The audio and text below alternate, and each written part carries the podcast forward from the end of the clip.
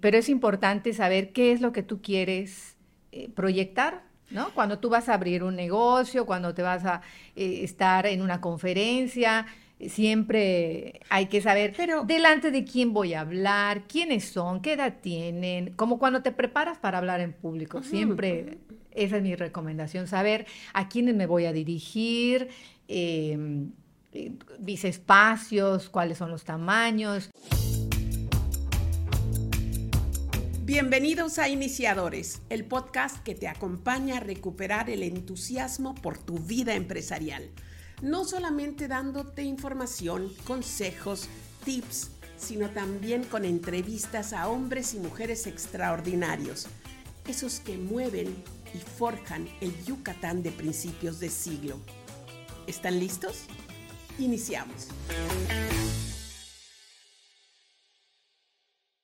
Queridos amigos, aquí estamos en otro capítulo de Iniciadores, las entrevistas, y hoy me acompaña una gran amiga. Nos conocimos hace algunos años, la admiro muchísimo, le he aprendido muchísimo, querida Laura Castro. Qué linda. Maru, muchas gracias. Esa forma tan cálida tuya, de verdad que la tienes presente en cada episodio que yo veo, que yo escucho. Qué gracias. linda eres.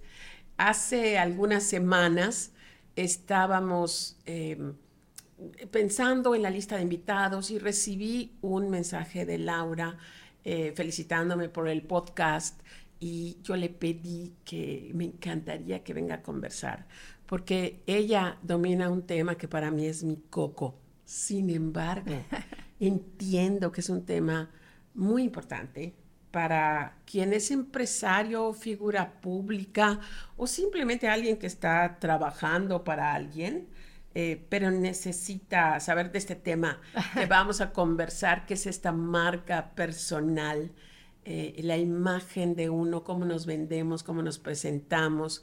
Estoy feliz. ¿Cómo esto. hablamos? Ay, de todo, de ¿No? todo. Pero antes de que nos vayamos al tema, quiero que me cuentes un poco de ti, que nos cuentes un poco de ti. Tú eres yucateca, 100%. ¿sí? Y eh, comenzaste eh, desde muy joven Sí. a... Siempre quisiste ser locutora, que esa es tu Yo, profesión. yo siempre, a mí siempre me gustó ser locutora. Soy locutora certificada por la Secretaría de Educación Pública en aquel entonces y empecé en mi época de estudiante a hacer y a trabajar en la locución porque era yo estudiante del Instituto Tecnológico de Mérida. Estaba estudiando bachillerato. Ah, ya. Sí, y ahí el maestro en aquel entonces también, de, que nos impartía una clase de relaciones públicas, estaba buscando voces para un noticiero que se iba a transmitir en Radio Universidad. Y entonces el maestro empieza a buscar, a O sea, escuchar. a ver, habla tú, a ver, habla, Habla tú, habla tú, y, y alguien le dice, eh, hay, una chica que le encanta eh, pararse a declamar y, y la oratoria, porque es algo que toda la vida me gustó hacer, concursar en declamación, en oratoria. ¿Quién quiere participar en tal? Yo. ¿Quién quiere organizar tal? Yo. O sea, siempre eh, la inquietud por participar en Sí. eventos y todo. Entonces, cuando me hace el casting, el maestro, Eduardo, me dijo, me gusta tu voz. Y yo, Que era- y ah, tan jovencita, estabas en 17 bachillerato, años. Y eh, llegas a tu casa y le dices a tu familia, voy a estar en un... ¿Era un noticiero de radio? Era un noticiero que se transmitía cada semana en Radio Universidad. Me acompañaba, o más bien yo acompañaba a Fernando Río, que también es un estupendo Fernando Río, que ahora Sí. acompaña al gobernador, Sí, a todas partes, a varios sí, gobernadores. Sí, sí, porque además es, un- es locutor eh, también eh, certificado, es un hombre con mucha experiencia también en los medios. Entonces yo empecé a trabajar con él. Ay, qué maravilla. Entonces aprendí mucho de tanto de Eduardo como de maestro Fernando Río y eh, como que unas, una vez a la semana, pues era un, ya sabes, un entusiasmo de escucharte, eh, que te digan, oye, qué, qué bonito. Te escuché, sí, y de repente inicia en Grupo Rivas, en aquel entonces también organización Radio Peninsular, una campaña para, es, para audicionar a gente joven que eh, le gustara también eh, los medios de comunicación. Entonces yo dije, Esta yo, es la mía. Entonces ¿Cuánto fui tiempo también ya llevabas en, en Radio Universidad? Pues tenía menos de un año, o sea, todo fue así muy, muy, Muy rápido. se dio, ajá. Entonces entro a, hacer la audición, eh, me escucha Luis Alberto Rivas Polanco, eh, hijo, entonces me, me dice, oye, yo creo buena que tú te vas a quedar voz". y, ay, y, y cuando dieron los resultados, pues entro al grupo que, que audicionamos, eh, ¿De así, Grupo muy Rivas? seleccionados de Rivas. ¿Dejas Radio Universidad? No, sino que una vez que termina mi bachillerato en el Tecnológico de Mérida, pues ya eh, Se terminaba mi, mi periodo de, de trabajar allá y lo tomé como una experiencia inicial. Bueno, estás en la escuela. No, pero sea, ¿qué te además estás en la escuela, pero eres una superstar de repente. Ah. ¿Te acuerdas de las cosas que aprendiste en ese primer periodo? Cosas que no habías notado y que ya estando en los micrófonos, que es una cosa que parece sencilla, Sí.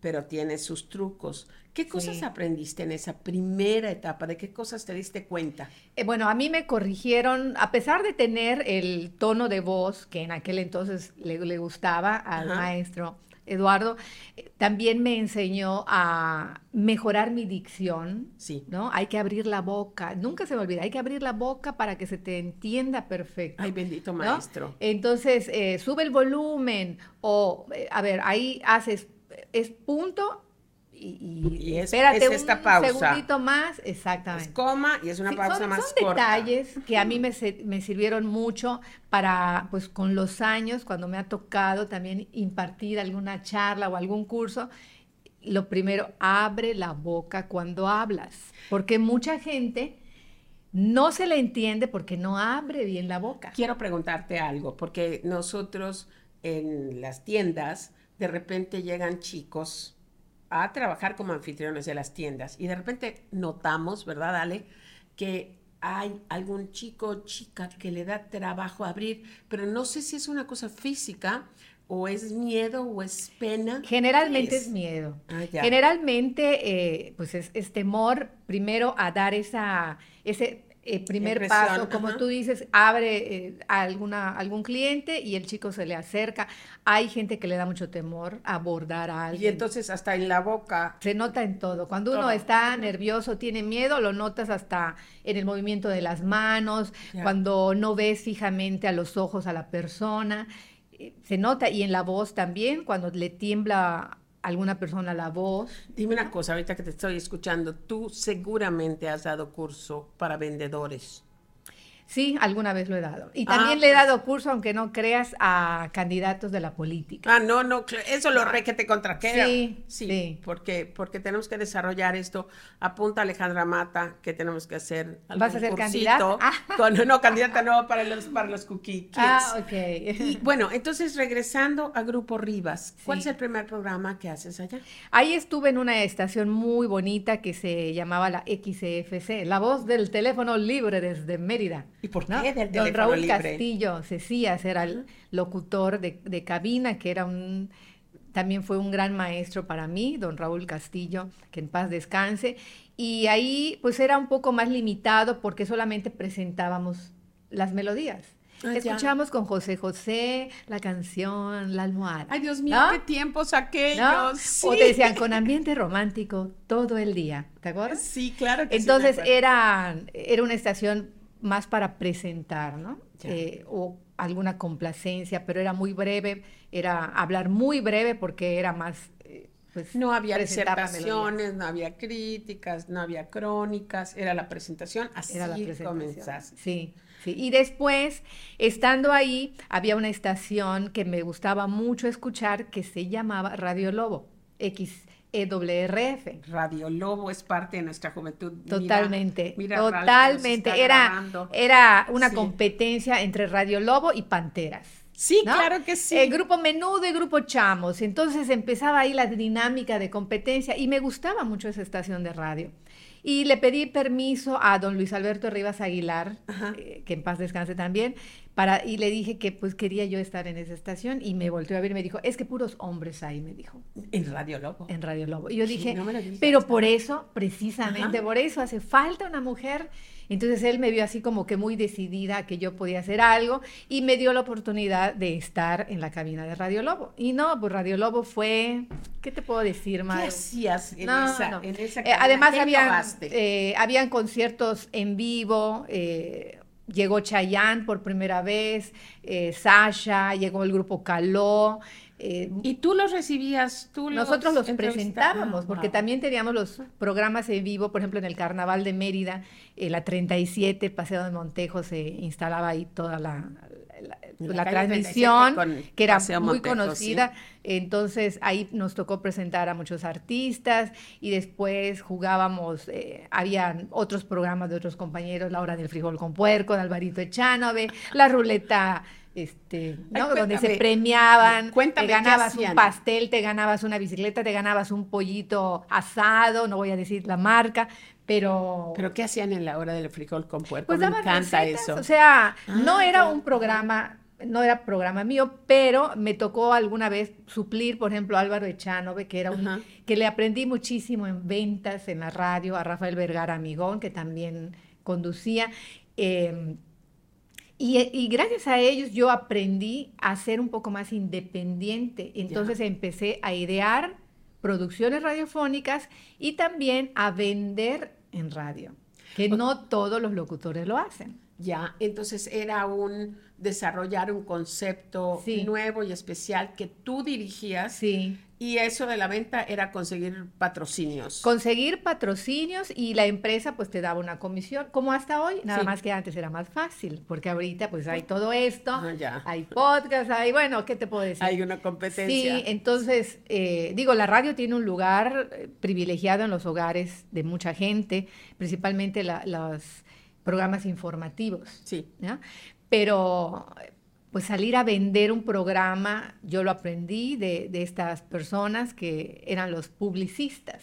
Ya. Entonces te daban eh, algunas, eh, pues, una especie de coaches, como hoy se le llama, ¿no? Para qué se puede vender, cómo, entrenamiento, cuánto cuestan los paquetes. Eh, y además, pues me gustaba ganar un poquito más. Entonces, aparte de lo que se ganaba en radio, que no es mucho, pues esa era una oportunidad para incrementar mi ingreso en, radio. Ubícanos un poco la primera publicidad que vendiste. ¿Recuerdas a cuánto vendiste esos anuncios, esa participación? ¿no? te lo voy a deber. Es que es, que es increíble cuando empiezas a ver los precios, la comparación y todo. claro. Pero la gente quería estar. Bueno, pagaban, pagaban 20 pesos a los locutores. ¿Ah? 20 pesos. Tú grababas un comercial y te ganabas 20 pesos, ¿no? o sea, era otro, otra... Sí, otros tiempos. Totalmente, ¿no? Y, y hacer eh, alguna campaña de publicidad en radio, pues no te costaba como ahorita, ¿no? Te costaba, no sé, 1.500 pesos eh, por una periodicidad de tantas veces a la semana. Pero lo interesante es que eh, los patrocinadores entraban a los programas en especial. A veces decían, sí quiero, pero en el programa de Miguel Martínez o en el programa de Álvaro Echanove. La gente escogía. la hora del frijol con puerco, porque la gente hablaba, daba su receta de cocina y al final se hacía como un sorteo y la gente se ganaba productos, se ganaba una despensa de Superman, imagínate. Ese concepto está divino, tiene que regresar. Sí, entonces la gente hablaba, eh, para dar su receta de cocina y esperaba a que termine el programa porque era muy posible que se gane una despensa, que era un super premio. Claro que sí. no creas que una despensita de tres, cuatro productos. O sea, una buena despensa. Laura, entonces tú empiezas a producir tus conceptos, empiezas a vender tus programas. Y me fui al, Canal 13 también. Estando en radio, me invitaron a, a conducir noticias en Canal 13. Entonces Estuve también un tiempo en Canal 13. Presentando. Presentando al aire. Con tu escritorio, hablando de, noticias locales. Sí, trabajaba con, con Alberto Escalante, que es un compañero también que este, pues es locutor. y hacíamos noticias ahí, siempre conduciendo, ¿no? Más tarde, eh, no salía yo todavía de, de radio, ¿no? Participo también en política, siempre en el área de medios de comunicación. ¿Por qué? Por ese interés de los políticos de tener a alguien que les ayude a proyectarse, a comunicarse. En aquel entonces me acuerdo porque estaba yo grabando un comercial en el estudio de Rivas cuando estaba en campaña Federico Granja, ah, que en paz descanse, que es, bueno, una familia Granja cariñosa ah, y los hijos también, eh, les mando muchos saludos si me escuchan por ahí a Danielito. Sí, nos escuchan. Entonces, eh, estando ahí, Federico Granja me pregunta si no me interesaba participar. Entonces, para mí fue algo súper nuevo. Y yo dije, ¿pero en dónde? O sea, política. ¿Pero haciendo qué? Y se voltea con, con, en aquel entonces también con su área de comunicación y le instruye a Luis Vela, busca a esta chica para que se incorpore. Es que no hay mujeres, me decían. Casi no hay mujeres. Ay, qué visionario. Sí. Porque hasta hace poco comienza eso de la cuota de género. No hay muchas mujeres y no hay mucha gente joven. Eso me, me, acuerdo porque lo escuché de, de, labios Qué hombre tan inteligente. Entonces me incorporan en, en, ese entonces y pues hicimos una campaña muy, muy cansada porque las campañas políticas son muy cansadas. ¿Pero qué hacías? ¿Lo acompañabas? ¿Visitabas colonias? ¿Lo presentabas? Grababa, ajá, grabábamos spot, impactos de, de, radio, de tele. Posteriormente pues eh, tuve la oportunidad de trabajar también en gobierno, en Palacio y coordiné el área de radio y televisión de gobierno del Estado, hacía cápsulas para Canal 13, cápsulas para radio y MER, porque también estuve en noticias en Grupo Imer. Eh, fue, fue algo pues de mucho aprendizaje porque el área de la política era algo que no, no me imaginé incursionar. Pero de repente hay una, hay, no, no es que te desvíes, pero de repente como que yo te empiezo a, pues, a relacionar con todo esto de la imagen, participas ah, activamente. Ándale, eso, pero no, sí, participas activamente en los concursos de belleza y estas cosas. ¿Cómo llegas allá? Porque yo cuando estuve en Grupo CIPSE, en televisión, que tenía mi programa sábados con Laura, empecé en Aquí en el 2, que era un programa entre semana. Sí, me acuerdo. y de ahí, eh, como siempre, inquieta por hacer cosas eh, diferentes y nuevas, le propongo a la empresa tener un propio espacio, producir y venderlo. Ya. Entonces, eh, los directores me, me, dieron luz verde, me dijeron que sí, ¿qué es lo que quieres hacer? Bueno, quiero hacer este programa, que haya estas secciones. ¿Y cómo se va a llamar? Pues se va a llamar como ya. claro. ah, el ego, ¿no? Pero bueno, y les interesó y empecé a vender esos espacios y empiezo a...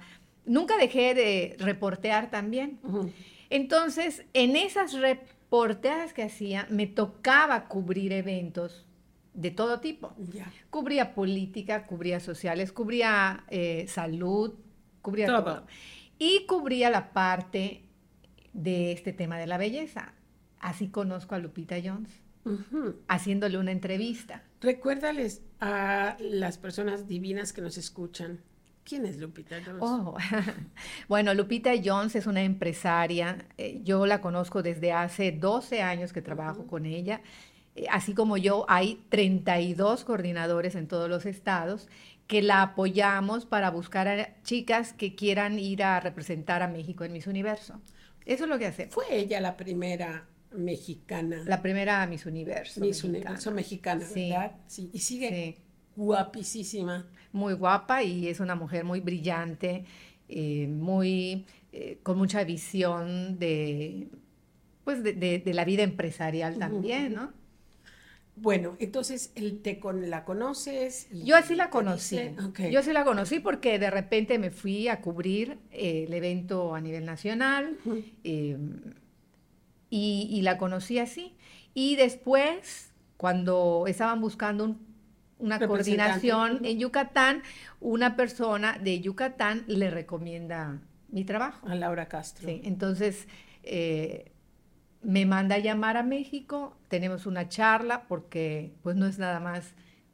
Sí. Eh, no, no, no, es todo, es todo un... todo un proceso para que... No, o sea, todo un mundo diferente también. Ya, ya. Entonces, entro, eh, platico con ella un, par de horas, eh, además una, se me hace una mujer muy, muy inteligente y me invita a quedarme en su equipo y me quedé. Entonces trabajo con ella desde el 2009. Ya me imagino todas las experiencias, aprendizajes, anécdotas. Y es con Lupita Jones y este, estos certámenes de belleza que tú empiezas a, fijarte o a fascinarte por todo esto de la... Porque tú das cursos de, imagen personal y todo. De comunicación. Más que de, digo, de imagen de alguna manera sí, pero el, objetivo es la comunicación. Pero tú siempre estás de ponte blanco, guapísima, tu cabello está impecable, tu ropa siempre está bien coordinada, eh, tus movimientos, la manera en que te proyectas. Sí, por Dios. Entonces, yo siempre te he visto como la doyen de la, de, de, las, de la etiqueta, del comportamiento, de la proyección. Favor que me haces, de. No, no te estoy cultivando, es la verdad. O sea, yo y he oído pláticas eh, donde tú hablas de la importancia de todo esto. Bueno, porque es importante? Porque estando en estos eventos y incluyendo también las cosas de comunicación que me gusta, la parte de la imagen eh, también es una parte importante de todo, ¿no? No solo de los concursos. Y además, eh, se arma un equipo de trabajo. Cuando entro, eh, Lupita era muy clara en decir, pues acá hay que integrar un equipo, eh, que además tenemos que fijarnos de qué personas, no es cualquier persona. Sí, es muy importante porque a ella le interesa mucho su imagen, la marca y también pues pide ese cuidado que se tenga en los estados, ¿no? Y cuando algo pues no está correcto, no está bien, pues también hay consecuencias. Pero yo, eh, por, por esto de la imagen, eh, estuve contigo y con el maestro Julio Nava. Sí. Me parece que fue hace como cuatro años. Como cuatro años. En el IEM, en el Instituto Yucateco. Sí, ahí lo que pasa es que hicimos un curso eh, con Julio. Él es director de teatro y además es un, talentosísimo. Buenísimo para trabajar la ruptura de resistencias psicofísicas. ¿Qué es que? es, es como, haz de cuenta, la gente a veces se quiere, quiere le toca dar una conferencia o tiene que hacer o preparar algo y va a estar en un auditorio, entonces hay cosas que te limitan en la vida, ¿no? Puede ser el temor, puede ser los complejos, eh, te da mucha vergüenza, te pones muy nervioso. Igual cuando vas a concursar, que de hecho yo así incorporo a Julio Nava.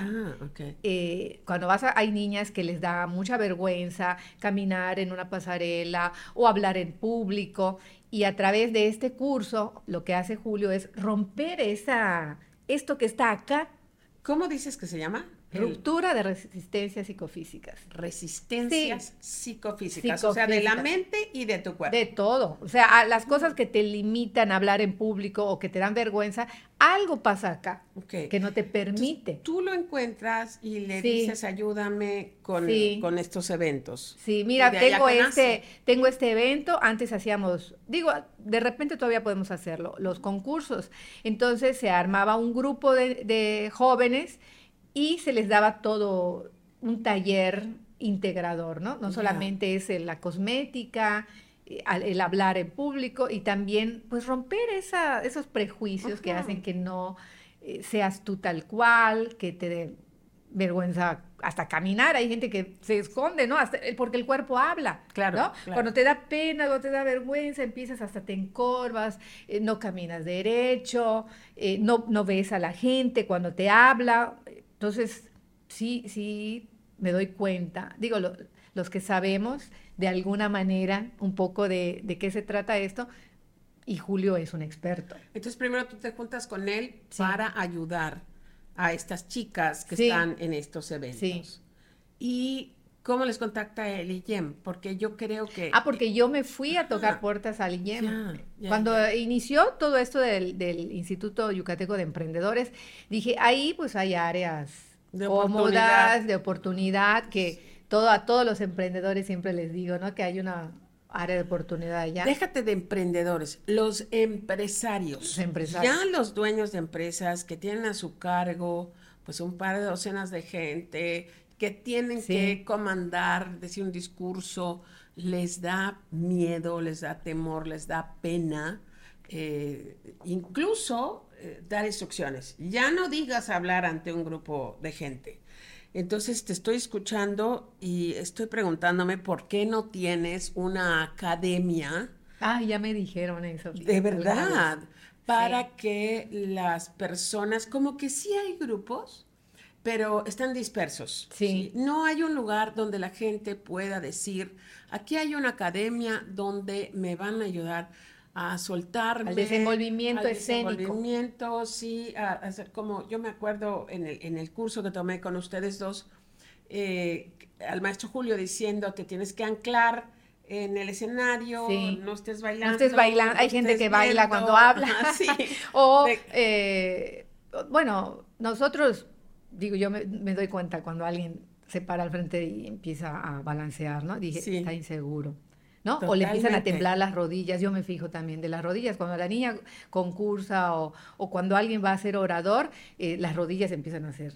Te delatan. Te de- Yo tenía un Sí. truco cuando comenzaba, ahorita hablo hasta por los codos, pero cuando yo comenzaba a hacer esto hace unos 15 años, yo encogía, a veces hasta lastimarme los dedos de los pies.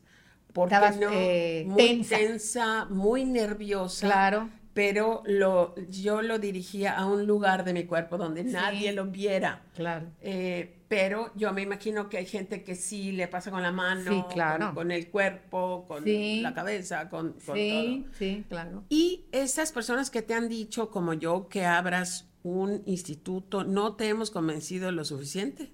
No, no, no, del instituto no, o sea, em, sí me han dicho, por supuesto, em, lo- los he dado aislados.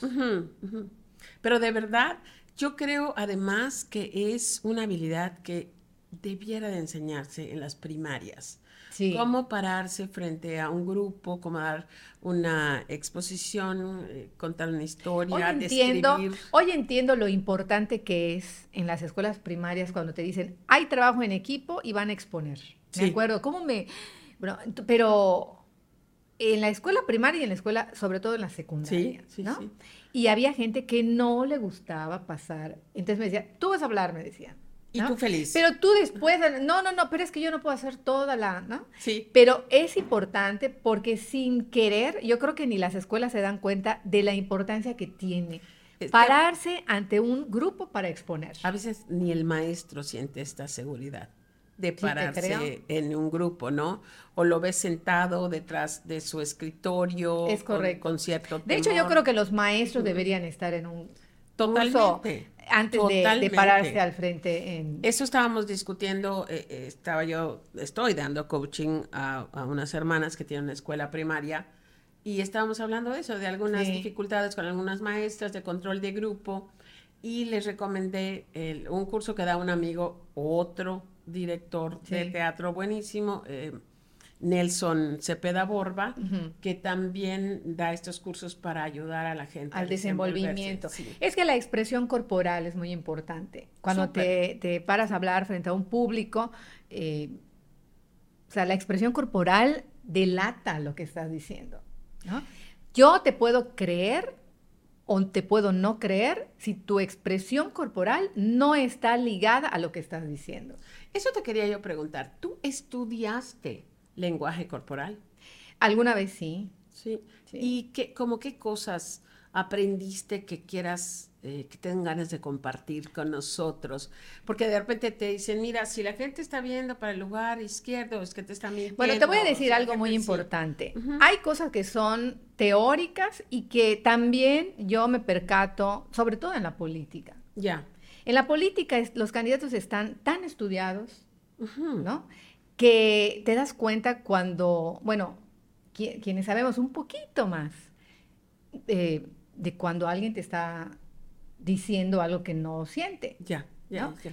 por decirlo de una manera políticamente correcta. Correcta, ¿no? Entonces, bueno. No decimos mentir, No que está diciendo algo que no siente real. Sí. Entonces, cuando ellos saben que si le pones las manos así, te vas a ver muy prepotente cuando hables. O sea, tú allá, yo acá. Entonces, estás hablando y estás con tus ademanes así, ¿no? Y cuando tus manos están eh, a la vista, ah, es gente honesta, ¿no? Entonces, lo- los políticos, como lo estudian, lo hacen, Ya. pero no les creemos. Ya. ¿No? Ya Hay muchos que no les creen no porque se se ve estudiado. ¿no? Ya. Entonces, es eh, realmente coordinar realmente tu expresión corporal con lo que dices. Es, es vital, ¿no? Y cuando logras integrar lo que piensas con lo que haces y con lo que dices, ya eres un máster. Eres un máster. Te Lo que piensas, lo que dices y lo que sientes. Cuando esas tres Está coordinado. está alineado, todo sale y fluye tan natural como lo haces tú. Pero- no.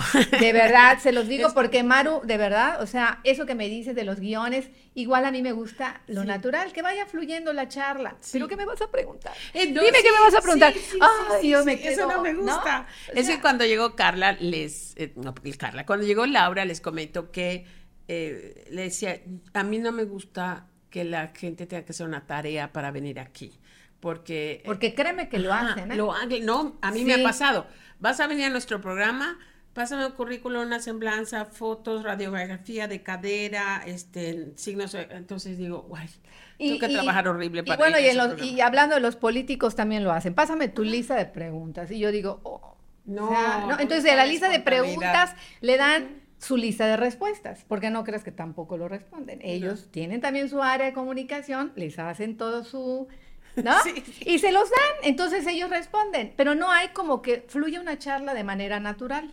Claro, hay de entrevistas a entrevistas. Por supuesto, por ¿no? supuesto. Si vas a hablar de estadísticas, si vas a hablar, pues tienes que llevar tu... Claro, vas a dar numeralia, fechas, Sí. lo entiendo. Pero nada más lindo que una cosa natural Claro. y, y- y honesta e interesarte Sí. en el sujeto que estás entrevistando, ¿no? Sí. Recuerdo para una, ahorita que estamos hablando de esto, una revista eh, me escribió y me dijo, "L- queremos que aparezca en este número que viene, iba, iba a salir y, y yo encantada, muy halagada. Dije, por supuesto, ¿dónde nos vemos? ¿Qué, qué es lo que quieren hacer? Y me mandaron un cuestionario. Haga usted el favor de contestar estas preguntas y no las envía y vamos a mandar un fotógrafo y ya con eso es todo. Y dije, wow. Chamba Les- fácil. La manera más amable que pude, me Claro. disculpé y dije que eh, no iba a ser posible, que de repente había salido un viaje y ya no quise. Claro. Y a mí, en lo particular, no me gusta que me digan, te vamos a preguntar esto. A mí me gusta que me preguntes. Ah, Lo-. Lo, disfruto muchísimo, así que celebro esto. Entonces, yo te quiero preguntar algo, ¿ok?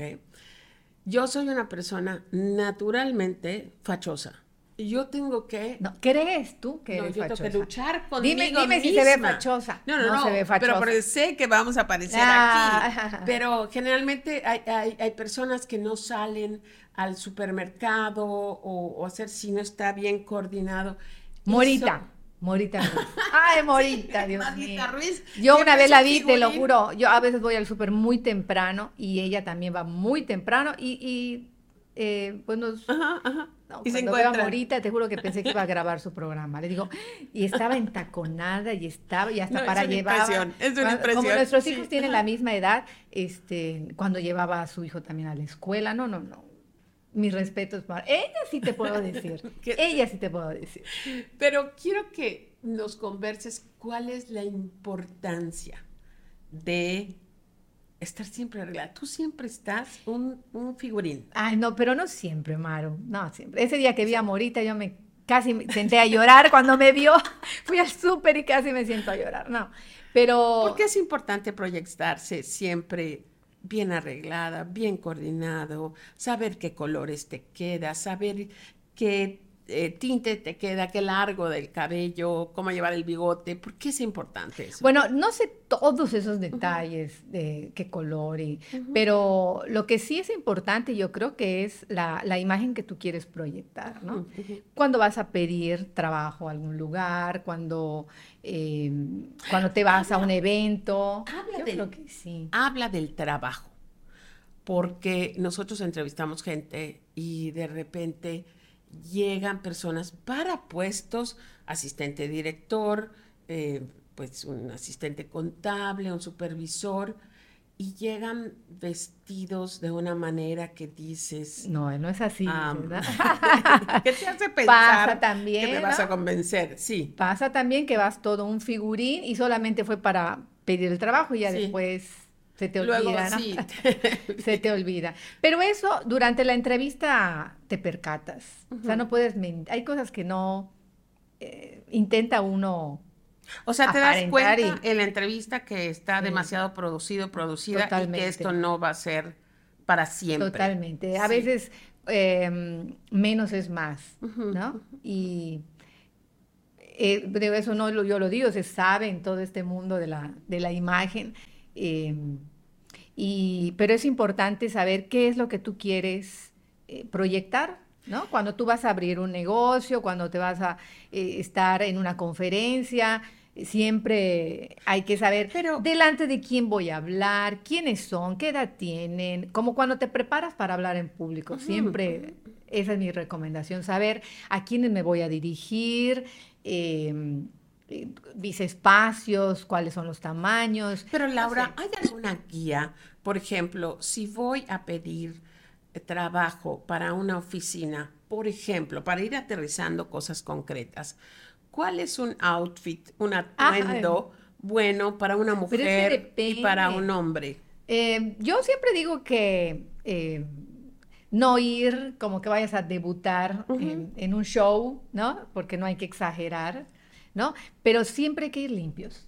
Limpios. Ah, sí. Hay Zapato- detalles que no puedes dejar a un lado. Y para mí, o sea, ver una persona eh, Pulcra. con uñas cuidadas, con el cabello eh, bien, este, pues es importante. No es tan importante las- la marca de ropa que lleve, Claro. ni la bolsa de última grito de la moda, no. Lo importante yo creo que es ir eh, bien, y ir limpio, ir eh, bien afeitado, ir arreglado, ¿no? No llegar con tu, eh, ¿no? Cuidar que las axilas no te suden tanto, porque hay gente que también, y lo entiendo a veces por nervios, Claro. pero hay que tener ajá. cuidado. Si tú eres de los que transpiran muchísimo, pues ten el cuidado de tener otra camisa en tu, en tu vehículo o, o alguna playera si agarras camión, no sé, Sí, sí, sí. ¿no? Pero cuidar esos detalles porque Son ya sabes cuáles son los problemas que tienes, pues hay que tratar de... Oye, y, y, por ejemplo, algunas, ah, algunas reglas que de repente recibimos en las invitaciones. ¿Qué quiere decir la invitación cuando te dicen eh, código de vestimenta formal, código de vestimenta de cóctel, informal? ¿Cómo se viste un hombre y una Para mí es mujer para cóctel? Ay, sí, no, te voy a contar una anécdota, Ujú. pero rapidísima. Hace dos días estuve, en el aniversario ahí en el Pinar de, de mi woman. Sí, ¿cómo no? No vi el delicia. código, Sí. no vi el código de vestir. y, cuando, y decía rosado y blanco. Ajá. Rosado y blanco. O sea, hubiera sido Llegué divina. Me ha pasado eso, me ha pasado eso. Es Entonces dije, no puede ser, eh, pero de ver, o sea, le digo a una amiga, no, es que lo dice en la invitación, es que no lo decía, en la- eh, porque creo que hicieron dos tipos de De- flyers. ajá. A veces haces uno la primera vez y le agregas cosas en la segunda. Sí. A mí me tocó la primera y no decía el código de vestir. Entonces cuando llego de rojo y empiezo a ver todas de blanco con rosa tan bonitas, yo dije, y le pregunto, oye, este, le pregunto a dijeron el código, sí, eh, pink and white, dije, o white and pink. no sé. Dije, ay, yo estoy de red, red. Dije, pues ni modo. Para sobresalir. Ni modos. O sea, No y además era nada. día lluvioso. Bueno, cuando menos no fuiste ir de a verde. cambiarme, Así ni que, modos. Y a mi edad como que ya, como que ya nos podemos dar ciertas pues ni este, libertades. Que me pregunte le contesto. Y, y sí, hubo alguien, oye, pero pues sí, no lo sabía.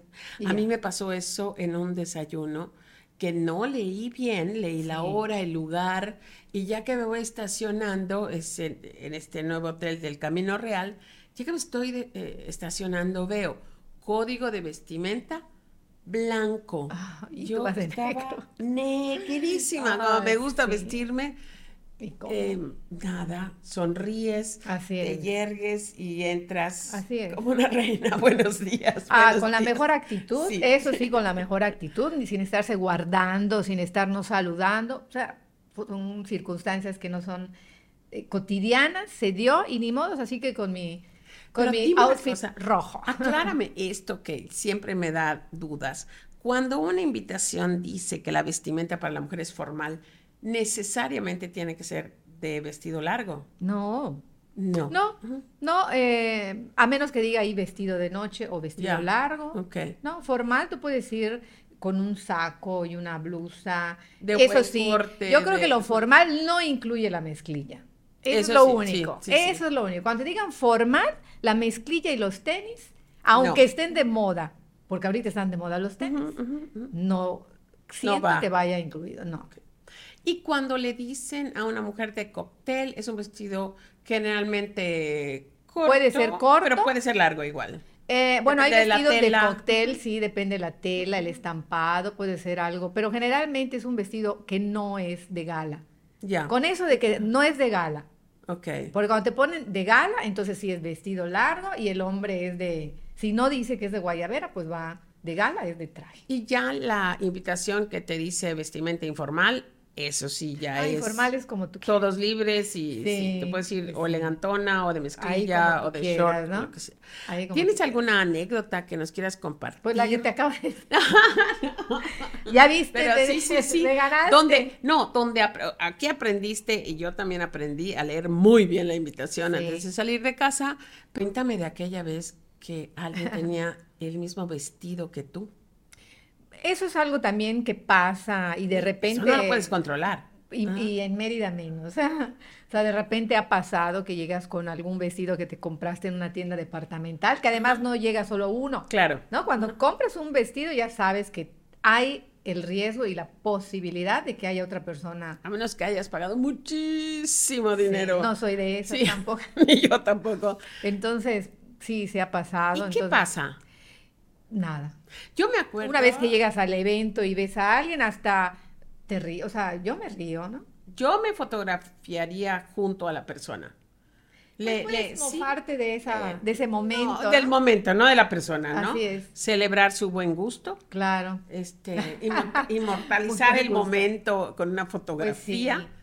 Esto sí me pasó, pero cuando tenía yo 15 años, eh, creo que eh, era cuando se usaba muchísimo las señoras que traían ropa de Estados Unidos Ajá. y que les comprabas a plazos, la prehistoria, y eh, había un modelito muy bonito, sisado, de mangas, sis- sin mangas, sisado con un cuellito blanco de encajes, y habían varios colores, habían rosa, color menta, azulito, y recuerdo que fui a un baile de 15 años en el salón Coca-Cola que estaba Ajá. por el aeropuerto, no te miento, éramos 11 chiquitas con el mismo vestido. A partir de eso no, pero es que era un modelo muy popular en Ah. ese entonces. Pero éramos unas criaturas y bueno, nada más. Seguramente que no nos tomamos fotos, no había selfies ni nada. Eso seguramente que nos morimos de mortificación y pena. Sí, Pero- a esa edad sí. Sí, así es. pero, ya a, a ya después de los determinada 30, edad no. dices, ni modos, o sea, Para nada. Para ti, ¿quiénes son íconos de elegancia? Gente que hay que seguir eh, para tips, para ejemplos de hombres y mujeres, figuras públicas. Nunca se te había ocurrido esta, esta pregunta. Porque de repente ves, digo, no la conozco personalmente, pero cada vez que veo a Carolina Herrera, por ejemplo, es una de ellas. es, es una señora que puede tener solamente una blusa blanca y un chongo Sí. y se ve espectacular. ¿Por qué hay gente así?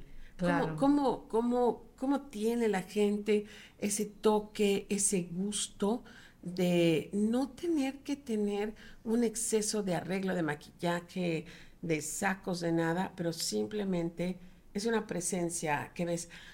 Carolina Herrera es muy guapa, pero de repente hay mujeres que ni siquiera son físicamente bonitas. eh, pero Yo creo que lo que le ayuda a ese tipo de mujeres, Maru, es la actitud, Ya, ya. la actitud. Siempre he pensado que eh, en el caso de Carolina Herrera, obviamente siempre la ves toda bien coordinada. Debe uno sufrir también para, para eso, ¿no? De, cuando tiene el Vox Populi de algo, como que debe ser terrible. no poder salir eh, sin que estés bien, este, ¿no? Es verdad. Una vez leí en, una revista que creo que era Cosmopolitan, que yo solía leer, decía que ser guapa o elegante es una responsabilidad porque nunca puedes dejar a tus fanáticos desilusionados. Entonces, cuidadito y sales con el cabello sin estirar, con la boca sin arreglar. Así es.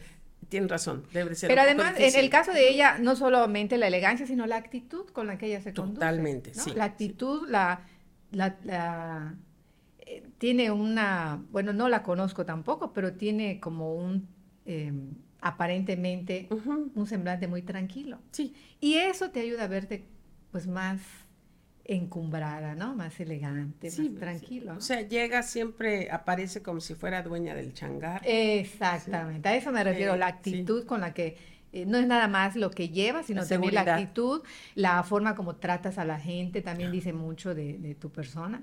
A mí me ha tocado eh, en una fiesta toda de mujeres muy encumbradas, eh, muy elegantemente ataviadas, y entrar a un baño y escúchalas o sea, no, no, no, escúchalas, escúchalas. Entonces dices, o sea, tan bien que se ve, ¿no? Tan bien que se ve. Y se derrumba toda la imagen. O me tocó igual con la esposa de un político. No voy a decir el nombre por respeto. por favor. Pero, me tocó con la esposa de un político. Pero así, mira, muy elegante, maquillada, eh, su cabello, ¿no? Y en el momento en que no, entré al baño para que sintió que nadie la estaba viendo. Pues yo creo que no se imaginó. Sí habían dos, dos o tres personas, pero creo que no se da uno cuenta la importancia que tiene, cómo te conduces, cómo hablas, la, lengua tan fea cuando te, ¿no? Entonces estaba yo escuchando y dije, Dios mío, dije, o sea, y en ese momento a esa mujer que vi tan elegante, tan bien vestida, tan bien arreglada, dije, o Laura, también la manera en que tratan, por ejemplo, a gente que, a la gente, que no necesitan como un mesero, es eh, correcto, como alguien la gente prepotente, a, recibir, a, mí, eh, por ejemplo, igual cuando hay una mujer o un hombre que, que son prepotentes con, incluso con empleados, ¿no? empresarios, eh, dices, o sea, qué lástima, ¿no? Que, no, que, no se den cuenta que es todo un paquete. Por eso yo creo que aparte de la coordinación, la, actitud, e incluso me atrevo a decir que pesa mucho la actitud, mucho. Sí, A veces, a veces puede ser que no tengas la ropa adecuada, pero es la manera Totalmente. en que, Totalmente. que te conduces. Que te conduces, como le llamas a una persona, eh, cómo te expresas de alguien, ¿no? A veces nos expresamos mal, no solamente mal de una persona, sino con groserías incluso. Entonces, cuando tú tienes un lenguaje así, habla más de ti que de la persona bueno, cuando menos yo sí me, fijo de, dije, híjole, o sea, no es que tenga yo una expectativa o que yo nunca haga tal cosa, porque no es verdad, no somos perfectos, solo Dios pero hay que cuidar, porque todo esto es un paquete. ¿no? Eso de la imagen es un paquete, es cómo te conduces, cómo hablas, cómo tratas a la gente, con qué palabras, ¿no? Eh, todo. Cómo cumples tu palabra, cómo, cómo estacionas tu auto. Sí, claro. cómo pides una disculpa cuando hay, que, cuando hay que pedir una disculpa también, ¿no? Hay gente que le vale sorbete. No es solamente, no es solamente. Entonces, todo es, todo esto de la imagen no es solamente como coordines tu ropa, es también todo lo demás. Es un tema fascinante y definitivamente yo creo que no hay un, sí hay cursos, pero no hay una escuela y me están dando muchas ganas de crear una escuela contigo. Pues para, una vez. Para hablar de esto. Le creo a Maru porque es una mujer inquieta y emprendedora. Pero además de esta escuela, cuéntanos ¿Cuáles son los planes próximos para Laura Castro? Eso es algo que todavía no sé. ¿Estás pensando? No, no, no. Digo, ahí sí tengo algunos proyectos eh, empresariales también, porque eh, pues yo me he dedicado mucho a cuestiones de, radio, televisión, y eh, estamos buscando también otras formas de, de hacer negocios. Y en eso estoy, apenas yo tenga algo concreto, vengo corriendo con Maru para que se y lo hacemos y lo aterrizamos. Y lo hacemos y lo aterrizamos. Pero antes le voy a platicar y le voy a platicar a la audiencia que eh, le pedí a Ralph, que se está estrenando ahora como ingeniero de sonido de, mi podcast. Em, tenemos muchas cosas en común, muchas, pero tenemos poquitos proyectos en común. Cada quien em, hace sus proyectos, sus negocios, eh, nos gusta viajar juntos muchísimo. Ahora, Eso es lo más maravilloso. Ahora nos vamos a España, pero también nos gusta viajar por separado, nos gusta en lugares diferentes. Pero trabajar, desde que dejamos de trabajar juntos eh, al inicio de Cookies, no hemos vuelto a hacer otro proyecto juntos hasta ahorita. Entonces, es el, se está estrenando con este capítulo de Laura Castro como el ingeniero de sonido porque no es porque sea mi marido, pero tiene un oído excelente. Si es músico, le decía yo a Maru, si es músico, tiene un oído excelente. Sí, y entonces de repente había fallas de, le decía yo a, Ingrid, eh, que también nos ayuda, bueno, es la que coordina todo esto, es la dueña de este hermoso estudio, y le decía, de repente me voy, de repente no, no sé quién me puede ayudar a escuchar esto, y se me ocurrió Ralph. Ralph es un enfocado neurótico, hasta yo pudiera decir, del sonido, del ruido, de todo. Entonces, ya que dije todo esto, mi amor, más vale que el sonido salga súper bien. Sí, por favor. Ahora hace su esfuerzo y se ve que sí, además, ¿no? Hacen una pareja encantadora. Gracias. De verdad. Laura, entonces vamos a hacer esto. Yo creo que me gustaría mucho eh, platicar fuera de los micrófonos contigo. ahorita estoy... En una segunda parte. Sí, ahorita estoy dando curso al grupo 55 de iniciadores. Me acuerdo cuando Sí, ¿te acuerdas? Me acuerdo porque fuiste a promoverlo también en una entrevista.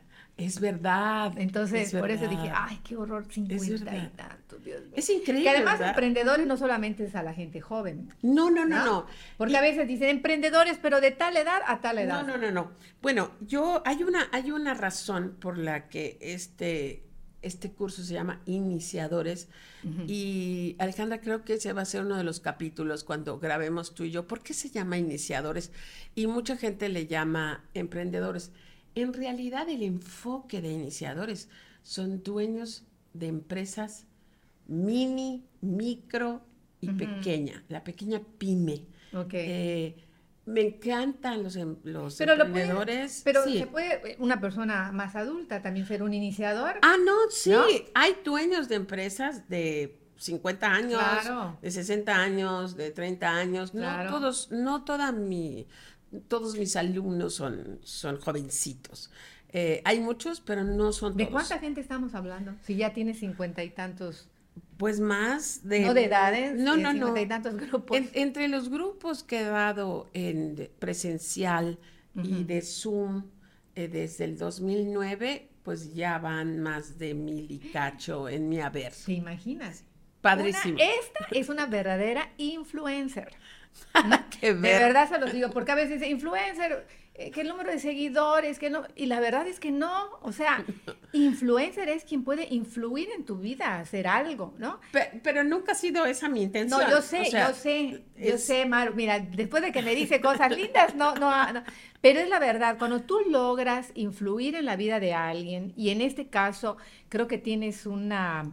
Eh, la bendición, porque así le llamo, la bendición de influir en cosas positivas en alguien, o sea, es algo Ojalá de verdad que tuviéramos esa, eh, esa forma la gente de poder influir en cosas productivas a los demás, en, influir en, este caso como las cuestiones empresariales, en influir, si en alguien ha influido para decir, ay, me voy a poner más atención en mi arreglo personal. Sí, qué, qué bonito, ¿no? Porque la gente nunca, se, nunca se le olvida. Porque en tu vida también, pues hay gente que no se te olvida porque dejaron algo en ti entonces imagínate en cuántas personas has dejado cosas interesantes, ¿no? Ha sido y eso es una cosa hermosísima en mi vida. Pues por esas personas y por estos proyectos, eh, me voy a quedar contigo después de cerrar este hermoso capítulo, porque sí quiero que exploremos eh, una pequeña pues, no sé, una pequeña escuela, un, pequeño centro donde ayudemos a, la, formación de... a proyectarse mejor. Perfecto. Como líderes, como personas seguras, eh, con buena actitud, con, buena presencia eh, y ayudar a quitar estos miedos que mucha gente siente y estas inseguridades. Eres un encanto, me fascinó. Ay, qué linda, Estoy emocionada ante la posibilidad de, juntarnos a hacer algo chévere. Eh, regresa pronto. Claro, Mar, muchas gracias, de verdad. Me siento muy a gusto. Es una maravilla lo que vi, de verdad. Yo, yo que he estado en la tele y he, trabajado, esa parte tampoco la platicamos, así que después vamos a platicar. Por eso tienes que regresar. Sí, la revista tampoco. Bueno, mira cuántas cosas. Entonces veo esto y digo, de veras que Maru es una fregona. La verdad que sí. La verdad. Mira, mira quién lo dice. La verdad que sí. Para la segunda plática, la revista, la televisión y el proyecto que vamos a comenzar juntas. Ah, perfecto. Ya lo, ya lo decretó Maru. Muchas gracias de verdad, Maru. Gracias a ti. Gracias de verdad y gracias al equipo que está detrás de este podcast. Felicidades. Gracias. Muchas gracias por escucharnos. Si encontraste la información útil o entretenida, por favor compártela. Queremos que mucha más gente conozca iniciadores. Esta fue una producción de Maru Medina desde Mérida, Yucatán, México.